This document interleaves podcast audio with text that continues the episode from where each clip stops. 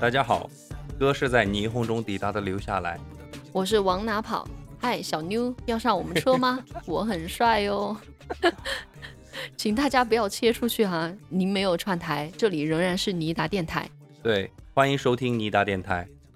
之所以这样开始，完全是因为向杰伦致敬。嗯，毕竟他上周才发了新专辑嘛。我花了三十元全款购买了杰伦的这盘新专辑。当然要全款，我往哪跑的经济实力无需分期付款。 听完这盘专辑之后，我其实没有什么可说的，嗯，我只有一点想说，就是为什么周杰伦非要在歌里面自称自己是歌？你知道上一个人还在歌曲里称自己是歌的是哪个吗？是谁？啊小沈阳，歌只是一个传说。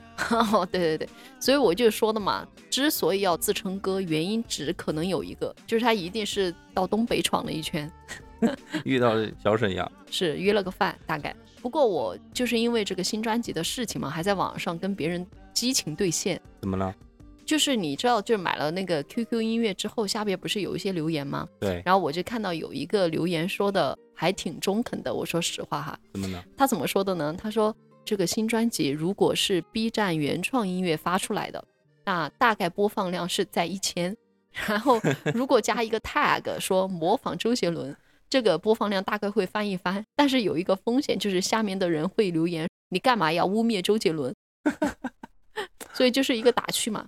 但是我当时看了之后，我也觉得就是哎笑笑就完了。作为杰伦的二十年歌迷，其实我并不是想非要去吹他的这个专辑怎么怎么样，但是后面下边就有一些歌迷就看不下去，嗯，就说呃你怎么要苛责周杰伦？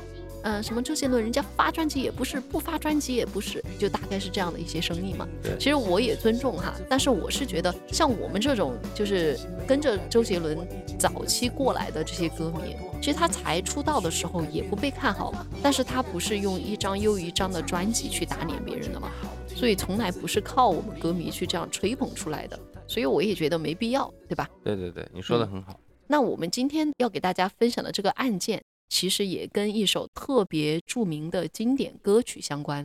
其实它不仅是跟这个歌曲相关，也跟一些评论相关。那我们看一下到底是怎么回事儿。嗯，我想读一下下面的一些话，然后让大家猜猜这些话大概率会出现在哪里。哦，它比我的心还黑，价格还不错。我把这东西放在车里，用来藏尸体使用。这个锁很结实，我买了五个，准备用在集装箱上。你听了上面的话，你觉得这些话大概率会出现在什么地方？我觉得这些话大概率应该是出现在，就是警方在盘问一个犯人，然后他说他可能用了哪些工具或者藏尸的地点啊。嗯我觉得我反正第一次看到这些东西就是这个感觉。啊，这就是你的第一印象，是吧对？，那我要告诉你的是，这些话其实是出现在亚马逊购物网站上的。啊，它是某个亚马逊的买家对自己所购买东西的评价。啊，不过你这么说倒是有点像，因为有些时候咱们逛淘宝的时候，你也嗯会看到很奇怪的留言。那你在逛什么东西才会有奇怪的留言呢？我怎么从来没看到过？你没有看到过？没有，你肯定是在搜索一些奇奇怪怪的东西。对 对对，在购买了一把小铲子之后，他的评价是：这把铲子我随时准备放在车里，免得要埋尸体的时候，我的大铲子放在了家里。嗯，在一把刀子的购物链接里面，他的评价是：我还没用它来捅人，但是这把刀用来捅人的话，感觉应该还不错。在评价一把挂锁时，他又说了这么一句：现在我的房间成了加州旅馆。嗯嗯，这就是我刚刚说的那首非常著名的歌曲《加州旅馆》，是老鹰乐队一首非常有名的歌，对，也是我跟留下来特别喜欢的一首歌。我的挚爱这首歌，嗯，关于歌曲在描述什么哈，其实人们都众说纷纭。然后我比较相信的说法是，歌手在描述的是吸毒的那个画面，它其实讲的就是成瘾之后啊，你即便可以在短时间内暂时逃脱，但是却永远不能摆脱掉上瘾的感觉。嗯，但是反正我们不管它的内容唱的到底是什么东西，最脍炙人口的，无非就是最后两句：“You can check out anytime Time you you like。” like, but you can never leave。 Yeah，就是你可以在任何时候结账，但是你永远没办法离开。那么，这位亚马逊卖家的购物评价是不是暗示着什么东西呢？事情就回到六年前，那也就是二零一六年的九月五日，美国南卡州斯帕坦堡警察局接到了失踪报案，失踪者一位是三十岁的女子，叫做凯拉，和三十二岁的男子查理，这两个人是情侣关系。根据报案者查理的父亲称，两个人虽然是刚刚约会才几个月，但是他们对这段感情非常的认真。查理已经把凯拉介绍给了自己的家人。在失踪前不久，两个人刚刚开始同居，还规划着让朋友们到他们的家里去做客。然而，本就约好的暖房 party 却突然就没有了下文，因为家人和朋友们很快就发现凯拉和查理突然之间就像人间蒸发一样，既不回消息，也不接电话。由于查理和查理的父亲关系特别的紧密，每天都是保持紧密的联系，所以查理的一反常态很快就引起了他父亲的警觉。两天之后，在无法联系到两个人的情况下，查理的父亲开着车就来到了他们两个人的公寓。人啊，自然是没有踪影。然而，更为奇怪的是，他们两个人养的狗，居然就被锁在了屋内，是既没有水，也没有狗粮。这个就很奇怪了。我们之前也盘过这个类似的案件，就如果他的狗、他的宠物还关在家里面，又没有放足够的水和粮食给他，就说明这两个人应该是突然之间消失了的，就是在计划外的消失。所以父亲就立马选择了报警。而警方接到报案之后，其实我们都知道，算是非常头痛的，嗯，因为失踪的两个人是完全具备有独立处事能力的成年人，嗯，并且还是两个情侣。他们能够去的地方，或者说他们选择不和家人朋友们联系的理由，可以说是有成百上千种。嗯，那么警察能做的呢，就是先去查看一下他们家的那个监控。对，毕竟他们是同居的嘛。所以警察就发现，在八月三十一日的时候，两个人离开公寓之后，便同时和家人朋友失去了联系。那接下来他们是离开公寓之后就不见了的，嗯那他接下来的去向就显得比较重要。警察采取的是最耗时的调查方式，嗯，也就是说，他们没有任何线索的情况下，只能把认识这对情侣的人都请过来做一遍访谈，哦，家人们、朋友们这些就自不必说了。嗯，调查对象甚至后来还延伸到了查理的同事、凯拉的雇主。这里我觉得我可以给各位听众做一个小小的补充，嗯就查理他的工作是一个公司开了一家印刷店，嗯，对。然后凯拉其实是打零工的，所以他没有一个固定工作的地方，所以这就是为什么刚刚留下来说的是查理的同事和凯拉的雇主。警方是几乎把能够和这对情侣扯上一点点关系的人都询问了一个遍，嗯，但是所有所有的人都无法提供任何一点点关于这对情侣突然失联的有效信息。就在警方焦头烂额、家人开始忧心忡忡之际，一件奇怪的事情就发生了。哦，九月一日，查理登录了自己的 Facebook，并发布了一条状态。九月一日，嗯，但是他立案的时间其实是九月五日，对，所以九月一日的还不知道查理和凯拉已经失踪了。嗯，好，那这个时候查理发布了一条 Facebook 动态，那这个动态是什么呢？查理就说自己和凯拉已经结婚了，嗯两个人已经买了一栋房子，并打算要生一个小孩。嗯由于查理本人在社交媒体上并不是很活跃嗯，啊，我们知道有些人是不怎么常用的，是所以这一条状态发出去之后，并没有受到他的家人和朋友的关注。嗯这就是解释了为什么九月五日报案的时候，他爸爸其实没有发现说他儿子在九月一日发了这条 Facebook 的状态。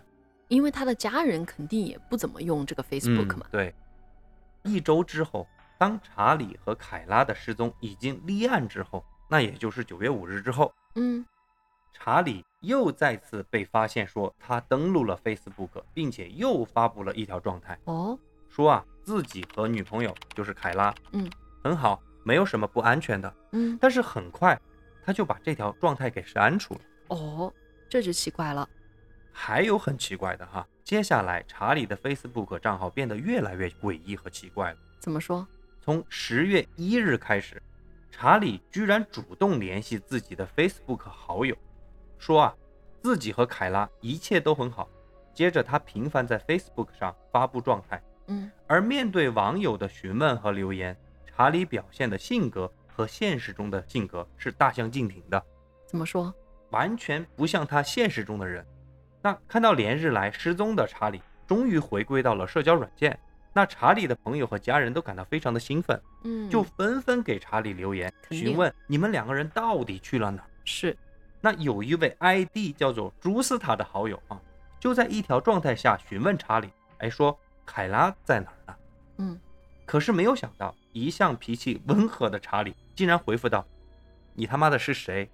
你有什么资格来询问我女朋友的事情哦，这不是神经病吗？这个？”对啊，那朱斯塔完全没有想到啊，因为嗯查理不是这样子的人啊，是但是朱斯塔嗯他马上就怼了回去，估计朱斯塔是那个凯拉的好朋友，所以朱斯塔马上就怼了回去，回复查理说：“警察正在找你傻逼呢。 dumbass。” 那另外一位 ID 叫做 Tanya 的好朋友也在问查理说：“凯拉究竟在哪里？”因为只看到你在这个嗯社交媒体上发布消息，那为什么不联系我们呢？不联系警方呢？查理回复他说：“他，也就是凯拉，嗯，凯拉正和她丈夫在一起，她并不想联系你们。我觉得这里就很奇怪了。如果说，呃，查理是他本人，就是登录这个社交软件的是他本人，他为什么说他和他的丈夫在一起？对他自称自己不会是说他的丈夫，对，就说明这个人可能另有其人，嗯。另外，查理还干了一件事情，啥？这个可能也能印证出你的一个猜测，嗯，就是查理啊，他开始去点赞和转发一些关于他们两个人失踪的新闻。哦，你觉不觉这得很就奇有怪？点变态了哟。而且同时还在他的个人主页上发布了一些很怪异的血腥图片和一些表情包。那这些图片和表情包好像都充满着暗示，怎 么说？比方说，我跟你讲一个哈，嗯，就是有一张图片上面的文字写着“我不是精神失常，就是精神混乱”，还有一张图片的文字写“有些时候我会深更半夜在后院挖坑，让我的邻居猜猜我到底在干什么哎，我觉得这个在后院里挖坑，”。嗯，我们一般都会猜到就是在埋尸嘛。嗯对吧？然后你说让我的邻居猜猜我到底在干什么，这感觉是有一点变态在里边的，你觉不觉得？对。嗯，而且面对挖坑这一类和犯罪紧密相关的这些语言暗示，哈，嗯有些人也给他留言了。嗯，哎，说你是不是对查理做了什么事情啊？或者说对啊你是不是就把查理给埋了呀？对对对，我也想说，就是我感觉他现在做的这件事情都是很享受，好像自己对查理和凯拉做了一些什么事儿，比如说看到自己的所作所为能够掀起那么大的波澜，比如嗯说网上铺天盖地的新闻，感觉自己还挺开心的，还去点赞，还去转发，对吧？然后呢，又在主页上发布一些这些奇奇怪怪的话，所以对于我们正常的这些网友来说，其实我嗯们会有两个感觉，就是我们非常担心凯拉或者查理的安全，嗯而且我们应该也能够确定一点，就是说使用这个 Facebook 的人，嗯，或者操纵这个 Facebook 的人，应该不是查理本人，对吧？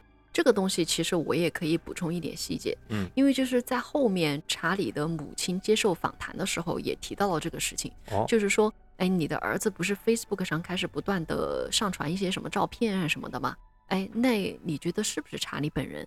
其实他的母亲当时也说，我我觉得肯定不是查理，但是他当时他母亲是觉得查理的账号应该是被什么人给黑了，因为为什么这么说呢？就是说那个人呐、自称是查理的人，首先像你说的，他在网络上表现的这些人格跟查理本人是大相径庭的，第二点就是他所上传的一些关于他跟凯拉的合照，其实是一年前的，就是他只会发送旧照而不是新照片。哦，能懂吗？就是把就以前的照片抠出来，又重对新发一遍。对，所以这个状态其实并不是一件好事儿。但是他们还是觉得说是被黑了，并不是嗯说想到凶手可能，或者说某个嫌疑人在使用查理的账号。嗯，因为他们其实，嗯，他的家人都不怎么使用这个 Facebook，哦，再就加是上不怎么懂，对哎吧？，对，啊而且再加上当时就是有一些网友肯定还是觉得这个账号很可疑，也许这个操纵账号的人肯定是知道关于查理的一些失踪相关的一些事情，嗯嗯但是当时的这个线索太多太杂了。呃，警方一方面也在调查嘛，就是还没有水落石出，可能大家都在等着这个警方的结果。还有另外一个方面，就是我想说，查理其实他有一个前妻，哦，嗯，他其实，在跟现在这个凯拉约会的时候，还没有跟前妻离婚，所以当时网友就觉得说，是不是这个前妻比较嫉妒他们两个？嗯就当时登录了查理的这个账号，然后来做了一些这些比较可怕的事情。所以当时大家都处于这种猜测的过程当中，嗯就没有去定性为这个一定他是呃凶凶手手或者怎么嗯样。嗯明白了。嗯，好，我们接下来说，嗯在这种情况下，就是在这个所谓的查理营造的诡异的网络环境下，嗯哪怕就是从文字上看起来都很中性的那些话哈，嗯似乎这个时候都会具备有某些特别的含义或者嗯象征。嗯那我所指的中性的话，就是说查理曾经抛出了一首非常著名的歌曲，就是你刚刚提到那首歌曲。啊，就是老鹰乐队的《加州旅馆》吧？对，嗯，他特别把这首歌里边的一段歌词拎了出来。哪一段歌词？ Stab it with their steely knives, but they just can't kill the beast. Last thing I remember, I was running for the door. I had to find a passage back to the place I was before. Relax, said the nightmare we are programmed to receive. You can check it out anytime you like, but you can never leave. 所以我觉得还是最后一句话了吧。You can check out anytime you like, but you can never leave。就是在这个里面，他又再次重复了这一句歌词。嗯，这个可能会让我们想到一开始那个亚马逊上面的那个评论，对对吧？但是在当时，没有人把这两个东西联系在一起。就是我如果不讲这个案件，我至今都没有办法把最后这句歌词，就是 "You can never leave" 嗯，联系到一个杀人的一个现场是来。是，刚刚我们开始讲的其实是从九月一日开始，就是嗯查理失踪之后，他的 Facebook 所发生的这一切。嗯但是警察其实在这一段时间也是面临的很大的压力。那接下来我们来看看警察做了些什么。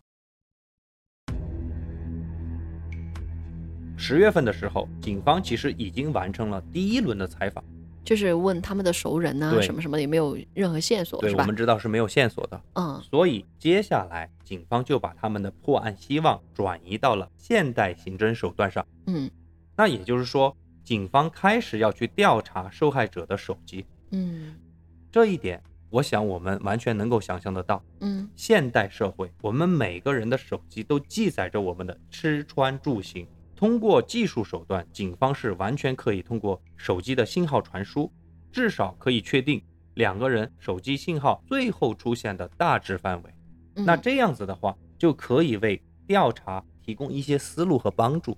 嗯，其实我曾经也想过这个问题，我就在想，我们已经是现代社会了，对吧？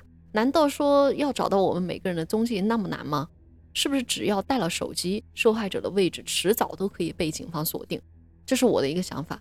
那我们接下来看看警方是怎么通过这个方式来破获案件的。嗯，通过调查手机传输的信号，警方就发现凯拉的手机在关机之前，就是在断电之前，嗯最后一次进行了信号通信传输的区域出现在了一个九十五公顷的私人树林里边儿。于是警方就兵分两路，一路警方就开始向上级去申请搜查令，嗯就可以进入凯拉的手机所出现的那块私人树林进行搜索了。另一路警察也就对这片树林的主人进行了调查。嗯拥有这片树林的人是一位叫做托德的男人，哦他的家距离那片树林只有二十分钟的路程。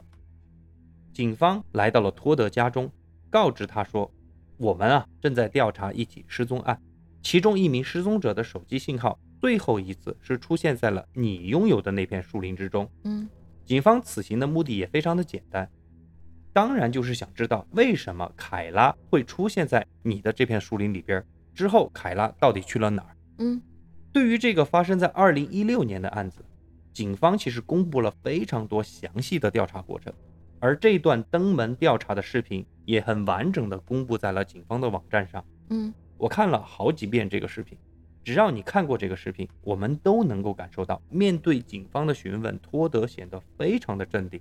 嗯他明确地告诉警方：“你们口中所说的凯拉，我确实认识，因为是我雇佣来给我那片树林里边其中一个屋子做清洁和粉刷工作的。嗯凯拉来的那天，她的男朋友查理确实也跟着她一起来了。但是托德说，工作做完之后，凯拉和查理拿到了工资，随后就离开了。嗯，至于为什么手机信号会最后出现在这片树林，之后两个人又去了哪儿，托德说：“我真的不知道。嗯”与此同时，哈，嗯真的是与此同时，另一组警方就悄然地接近了托德那片九十五公顷的树林，开始了他们的搜索。警方派出了直升机和警车，对这片树林的概况进行了刻画。在这个地图上，警方就用了红笔标记了凯拉手机信号传输大致出现过的位置。嗯因此，警方按照地图上所标记的几处定位，按照精准度从高到低做了一个排序。他们就发现，手机信号多次重叠出现的信号源主要集中在这片树林的一片空地处。嗯于是，警方直接直奔这个精度最高的定位进行搜索。当警方开着车，按照地图上的指示来到了这片区域，出现在他们面前的的确是一片森林中的空地，而这个空地上赫然伫立着两个集装箱。多名警察小心翼翼地靠近了这两处集装箱。然而，让警方大吃一惊的是，突然其中一个集装箱就发出了砰砰砰的撞击声。哦警方也是面面相觑啊，于是立马就朝着响动的方向走过去。嗯，而且越是靠近，里面砰砰砰的撞击声就变得越来越大。最后，警方可以清晰地听到一个女子求救的声音。嗯集装箱里面有人，警方就做出了判断，两个集装箱都是用五个挂锁牢牢地锁住。于是，警方只能调集拆装人员，嗯使用大功率的电锯强行地把这个集装箱给破开。其中有一个集装箱里边摆放的是杂物，而当另外一个集装箱被电锯打开之后，嗯警方看到了一位女子被链条套住脖子和四肢，像狗一样被锁在了最深处。当警方走到了这位满身都锁满了链条的女人的前面的时候，他们发现这不就是他们两个月来苦苦寻找的凯拉吗？而万幸的是，凯拉仍然还活着。 Just a girl, just a girl. How are you, honey? This We're is this, bolt cutters. This is our investigator. He's a paramedic, sweetheart. Oh, yeah. Okay, we're gonna get you out of there. Okay, you're okay. We're here. Okay. 啊，这就是最幸运的事情了啊，人还活着就行。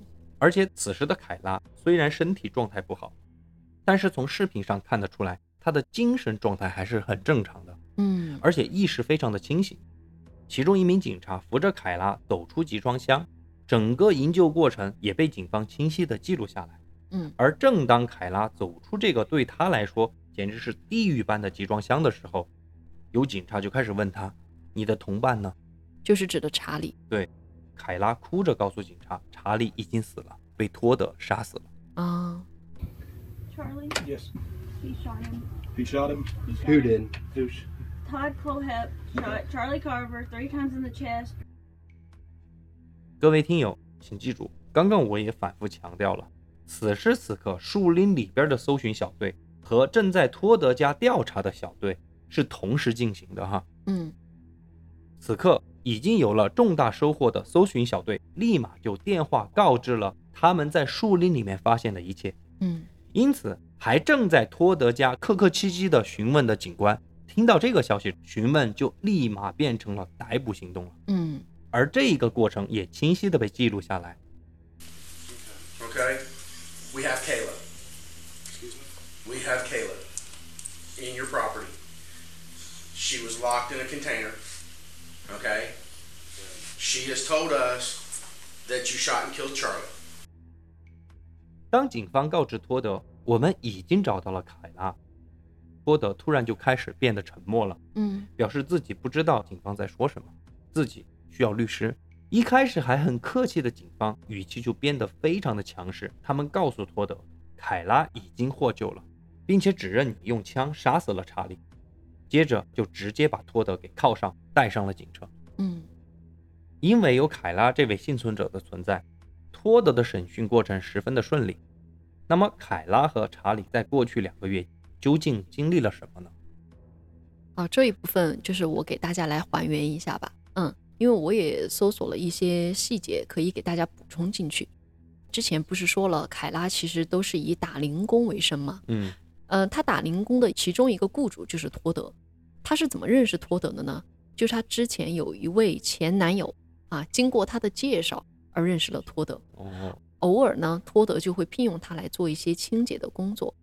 案发当月，也就是二零一六年的八月份，托德就再次在网上联系到了凯拉，然后呢，就想要高薪聘请他为自己清理就是九十五公顷的私有森林。嗯，记住哈，高薪聘请，因为他就是用这种就是超出市场价格的这样的一个支付的方式来吸引凯拉来做工的。因为如果按照常理的话，也许凯拉会拒绝嘛，对吧？那这个时候呢，同时托德还告诉凯拉说，嗯你可以带上任何人一起前来，但是呢，这里是我的私人财产，我不想把我个人的信息暴露给其他一些无关人士，所以如果你要带人来的话，你就只带上你自己的男友一起来就行了。哦，等于说是他还他要要求的，，哎，这里我觉得你也会感到很奇怪，对吧？对呀、女孩子一个人现身的话，应该会更加方便作案一些。嗯但是他为什么说要让凯拉带上查理一起来呢？很多人都对这个表示很不解。就是你如果想对凯拉实施控制的话，为什么要杀害她的男朋友呢？她对男朋友到底做错了什么，对吧？所以这个东西我一会儿再给大家来揭秘，你可能会更清楚的知道犯罪分子他的心里到底是在想什么。我们多了解一个可能性，以嗯后我们所面对一些不好的情况的时候，自己就会多做长好准备。对嗯多长那颗心。你说很对，因为这个呃，凯拉在获救之后也给警方说过这样的一句话，就是我希望我当时更聪明一些，了解的更多一些，那对我可能会避免这样的一个情况发生。其实包括托德本人也跟凯拉说，你应该 know better，你应该呃更聪明一些，对吧？你应该对我更了解一些。你看我这个样子，一看就不是个正常人，大概就是这样的一对，个而意且思。你刚刚说了，你反复强调高薪，那绝对是有问题的呀。嗯，一个男人用高薪聘请你到家里面或者到他某一个地方去打扫卫生，嗯，你动一下脑筋就觉得不对嘛，要么是嗯对你图谋不轨，对，要么就是是吧，对你生命图谋不轨，总而言之，她就觉得有自己的男朋友呃对作伴的话，应该会安全一些。对这个人真的是完全把握了这一对点。你想啊，我把我男朋友叫来，那行了呀，我们两个人总不害怕了嘛。对，就说如果你要对我犯罪的话，不至于要我叫男朋友吧，对吧？对一般的人都会这么想。那谁知道呢？当两个人到达了森林中的一处车库的时候，托德就告诉他们，呃，你们要完成的工作就是帮我清理灌木丛。嗯，然后呢，托德也表示，啊、要为两个人带路，给他们看看工作的区域嘛。然而呢，当三个人走出车库，正要去往那个工作区的时候，托德就说：“哎，我好像有什么东西忘了拿，你们要不在门口等我一下，我去拿了之后再跟你们一起走。”说完，他就转身进入了车库里面。当这个托德再次出现在二人面前的时候啊，气氛一下就变得紧张起来了。为啥呢？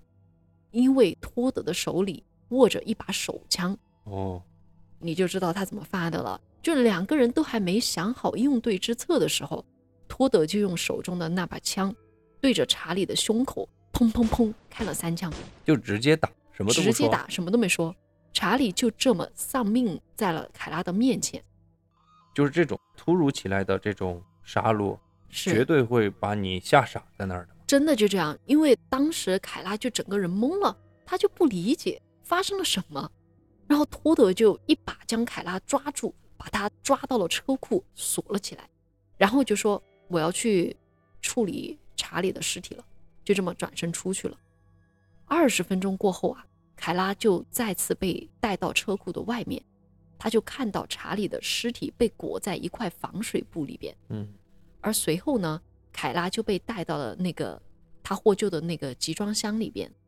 那个集装箱里边哈是漆黑一片，嗯，但是呢，据凯拉说，其实里面有一些矿泉水，还有一些食物。托德是把他脖子上挂着链条，然后锁在一边，然后把他的那个脚踝，呃，锁上链条，挂在另一边，然后就整个人控制住了。这个时候呢，托德就告诉凯拉，他为什么要让她把男朋友带过来。哦，他就说：“我想要控制你的话，把你的男朋友也控制住，是最好控制你的方式。什么意思？就是我要控制住你，把你心爱的人控制住，你才能乖乖听话，嗯，对是吧这样的一个意思。然后就说，只有杀掉了你真正在意的人，你才知道我是认真的，我的犯罪的态度是很认真的，你才不敢反抗我，哦，能懂吗？他是他这就个是逻辑，对，他是想对他进行一种心理的控制。”嗯，另外，托德还告诉凯拉，还说自己杀了很多人，然后说其中也有一对夫妻，那个妻子就是因为不听自己的使唤，就把他给杀了。对，就对对如果凯拉你敢反抗的话，面对你的也是死亡。就是因为这个原因，在这两个月里，凯拉听他为所欲为嘛，沦为了托德的性玩具。嗯，托德就会时常过来看凯拉，要求她做一些自己喜欢的事情。但是呢，托德还表示说自己不喜欢强奸别人，说这样没什么意思。他就喜欢给凯拉造成心理恐惧，然后让她主动听命于自己。哦，我知道了，嗯，而凯拉也是抓住了托德这种比较自大的性格特点，就是这两个月里啊，就表现得非常的顺从。哦，然后偶尔托德的心情好了，还会让他去洗个澡啊，给他点东西吃啊。也就是因为这样，凯拉才会有命活到今天。哦，我嗯觉得凯拉利用了这个心理，对对也对也说实话，也是变得非常的聪明，是，是吧？嗯。而托德呢，还从凯拉的口中就知道了他们两个的手机密码和 Facebook 账户密码，所以之前操纵查理 Facebook 账号的确实就是托德。哦，明白啊、了，所以托德啊，他似乎用了很多那种充满暗示性的话来揭示了查理的结局。案件开头我提到了一个亚马逊网站上的购物评价，你还记得吗？嗯，记得就那个买家的账户 ID 也是托德，哦，就那个 ID 就上面就写着托德的名字。尽管哈后面警方说这样的买家评价确实也在他们的监控之中，但是他们当时就是没有引起太大的警觉，就还是没能阻止悲剧的发生。嗯，嗯，其实托德完全就是在网上肆无忌惮的在是宣泄着或者公布着他的很多很多计划，但是警方是完全都没有把握住这些线索的，对不对？可能还觉得是谁在装酷。不过说实话，网上的线索或者网上的信息实在是太海量了。而且我还是觉得，就是你如果通过网上一些只言片语都能够去判定一个人犯罪的话，也不太现实。那你这样子，对吧我都不敢说话了呀。，是我说实话，我现在回应一下你刚刚我们节目开始，你问我、哦、我到底看到了什么，嗯对吧？嗯，我说实话，我跟你说实话，我不知道能不能说哈，我就说隐晦一点，大家都能懂。我在淘宝上，就是因为有一段时间不是经常成都发生一些小小的案件哈，不是大案件，嗯嗯就是嗯嗯酒吧里边女孩子喝了某些东西，哦我们俩还在聊说我们去了就别喝那些东西，听还说话对水嘛，对听话的一些东西。嗯嗯然后我就在淘宝上去搜索过，嗯嗯，但是不是去买你干哈嘛？你你要想知做道什么？你要知道我，我们自从做了这档播客节目之后，我还是嗯要去了解一下这些对，东西其的哈。实其实说实话，我也搜过，是吧？我就想说，谁敢在淘宝上光明正大的对卖这种东西对嘛，？我其实是这嗯个逻辑，所以我就去看过有些留言。嗯，我说实话，真的是非常的露骨了。嗯，但是我的感觉是是口嗨，你觉得呢？你我觉不得觉是得真的是可能犯罪还是什么？是吧？嗯，我觉得如果有购买的话，那就很有可能它是有使用的。哦，而且你不是看过前段时间咱们群里边群友也不是分享了一些嘛，就是嗯网络上 QQ 的留言啊什么的。我觉得口嗨你不去制止的话，经过一段时间的发酵，有可能就有人去实践。啊，对，嗯，那我待会儿就去举报 嘛。啊，我待会儿就去举报哈、我下好去马上就去举报。我们把这个话说回来，刚刚讲完这个过程哈，其实嗯我想顺着你所说的这个整个他们查理和凯拉所遇到的这个事情嗯来做一些小小的补充。刚刚我也说了，因为凯拉的幸存，托德其实非常明白自己要面临的起诉以及最终的审判会是嗯什么，因为嗯等待他的可能就是死刑，嗯，因为为南卡州是可以死是刑的。是所以托德此时此刻他的如意算盘是说，我想和警方进行协商，啊，如果我还能供认出其他的罪行，是不是就让我免于死刑？嗯经过警方的深思熟虑，那警方就同意了托德的这个请求。所以托德又供认出自己所犯下的多起谋嗯杀，而其中一个就是你刚刚提到的，对，是吧？有一对夫妻，托德也是采取相似的方式来把嗯别人给杀害了。是，嗯好像也是就是用高薪的这种方式来聘请他们，一然后模一样的对，高然后薪他们两个本来就是经济比较拮据，这两个人是瘾君子，哎，对，就特别需要钱，就是想都没有想，两口子就去直到接过了去了。托德的这个对树林里边儿。那同样的方式就把他们两个给杀害了。但是比较不一样的是，就当时的那个妻子在面对这个关押的过程当中，就殊死抵抗嘛。后来就几天之后关了几天之后，托德就把他给杀了。嗯，除了这两起案件之外，都还有一起，哦，是在二零零三年的时候，嗯，嗯托德说他在一个摩托车店嗯枪杀了四个人。哦，至于是什么原因或者什么动机，我长话短说哈。嗯托德就告诉警方说，因为在事发的前几天，他和这四个人发生了一些口角，嗯，发生了一些 beef。嗯具体是什么呢？就是说这四个人嘲笑托德开摩托车的技术不是很好。哦，这么小的事儿，那天托德就提着枪进到了这个摩托车车店，嗯，去把这四个人给枪杀了，就是一个一个枪杀死。我感到不舒服的就是，我看了整个托德受审的真实录像，整个受审的过程或者供述的过程，嗯托德嘴里讲的都是那些耸人听闻的杀人过程，嗯但是啊，他整个状态就是那种漠不关心的样子，嗯时不时的就哈哈大笑。嗯并且就向警方吹嘘说：“你看我，你看哥哈，你看哥杀人的速度有多快。”所以，以上三起涉及七个人的命案，就是托德亲口承认的。你知道，就是他的父母在得知了他所做的这一切之后，他们的反应完全不一样。怎么？托德的母亲说的是：“我的儿子他他不是故意的，一定是这些受害者肯定是做了什么事情激怒了他，他绝不是这种人，他是一个好孩子。”他妈妈说的，哎，慈母多败儿，永是远都是这个道理。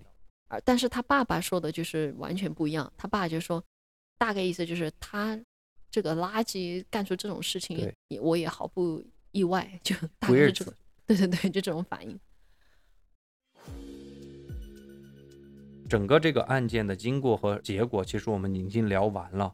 我不知道会不会跟我一样有这么一个疑惑，嗯就是托德绑架了凯拉和查理这两个月之间，那嗯，警方为什么不早早的就去用手机去定位？因为你是九月五日报的警，嗯，九月五日到十月一日这一个月，你到底做了什么？你做就是采做了访啊采访嘛。嗯，那我觉得二零一六年了，如果你要去调查我失踪了，你是不是同时要去找我的监控记录，同时也会翻我的手机嘛？嗯，我觉得这是一个常识啊。为什么这么多天的时间没有去做这个事情？说实话，我看到这个案件的时候，我也有这样的疑惑。嗯，我刚刚不是说嘛，我就觉得，只要我把手机带在身上，我哪怕是在深山老林里面，我觉得警察都有这个呃手段，快速的定位到我，然后来把我救出来，对不对？嗯所以为什么会拖了两个月呢？你再拖一点时间，搞不好这个凯拉也丧命了，也说不一定，对啊是吧？？对啊，所以这个东西也让我觉得特别的困惑。但是呢，我后来去查了一下，在这里也想跟各位听众朋友们讲一讲哈，就是警方用手机定位我们的位置，其实它用的不是 GPS 技术，就在这个案件里边，嗯，就是我们比较熟悉的是 GPS，就是定位嘛。但如果要让这个技术能够使用的话，必须我们在我们的手机上是打开了定位功能的。如果你用的是这个苹果或者安卓的手机，特别是苹果手机有一个功能叫做“查找我的手机”，就如果你把这个打开了的话，那确实可以通过 GPS 快速定位到你。所以，如果你没有打开这个定位功能的话，就你的手机的定位是关闭的话，GPS 是没有办法找到你具体的位置的。嗯那么，警方用来破案的方式是什么呢？它其实是使用了一个叫做 PIN 码的东西。简单来说，就是我们手机向服务塔所传输的信号，而这个信息啊，只有服务商才能提供。也就是说，在我们国家，大概移动、联通、电信才能够提供这样的一些信息。而凯拉的手机服务商是一个叫做 AT&T 的公司，所以警方要获取该信息，就必须要先申请搜查证，然后才能够向服务商要求说你给我提供这个信息，否则在美国这个就涉及到了泄露客户的信息嘛，嗯，对对？吧？那个搜查证要申请下来呀、据说是需要几周的时间的，然后呢，服务商才会给你调出各种相关的信息。哦，等于说是说，其实警方也在着手安排这些事情，是只是这些手续花了对很长的时间。包括他一开始要去搜查那个托德的私人领域，那个东西也不是说我警方我现在要搜索就搜索，那这个很麻烦，也得去那个申请搜查证对。所以一开始他们没有拿到铁证的时候去调查托德，警方其实是很客气的，就再三的跟他声明说我们为什么要在这儿，就那个录像你也看了对吧？，非常的呃客气，呃，非常客气，说我们为什么要在这儿，然后一直给你解释啊、我们是什么情况，我们拿到了这个搜查证，所以要来询问你，一直到就是凯拉的人找到之后，证词找到之后，他们才敢把托德马上带走。所以这个警方其实是通过分析凯拉的手机给信号塔发送的这个信号强弱。那其实哈，手机发送的这个信号塔越多，就越有利于警方定位到手机对吗位置。但是恰好在本案中，手机信号发送的这个信号塔就只有两个，警方的搜索面积会更大，所以他们嗯也是花费了更多的时间，才最终分析到了手机的这个最终的位置。从这一点也看来，就是我们还是如果在深山老林里面，你觉得很危险的话，可以把 GPS 打开，对这个话得两说，是吧？你嗯平时打开 GPS，可能泄露个人的信息对，对自己不好。你去到某些特定的地方，我还是建议大家把 GPS 给打开。对对对，这个东西也就是我也是看了这个案件之后我才知道的。呃，我不知道我们听众有没有就是在这个行政手段技术方面特别呃专业的哈，嗯，也欢迎大家在评论区给我们补充一些更多的自保伎俩。对，还是那句话，就是说，像托德这种连环杀手，嗯或者说这两起案件来说，我觉得托德的很多行为，其实如果你有心的话，你是可以避免的。嗯，所以就是大家还是保持警惕，保持安全，对对你吧又把别人我们我把谁的 这个 Win 的 Win 那的个那个话台说词了给哈抢了那我们就借用 Win 的话来给大家说一句：保持警惕，保持安全。好好吧那这期我们就聊到这儿，嗯，因为这一期我们是更新了一期灵异事件。那嗯如果你没有听够的话，也可以到那儿去听一听。嗯还有一点就是，希望大家能给我们灵异事件多多投稿嗯啊！嗯如好果你喜欢我们的节目，就点赞、收藏、留言。嗯好，那我们今天的节目就到此为止，好，下期见，拜拜。拜拜。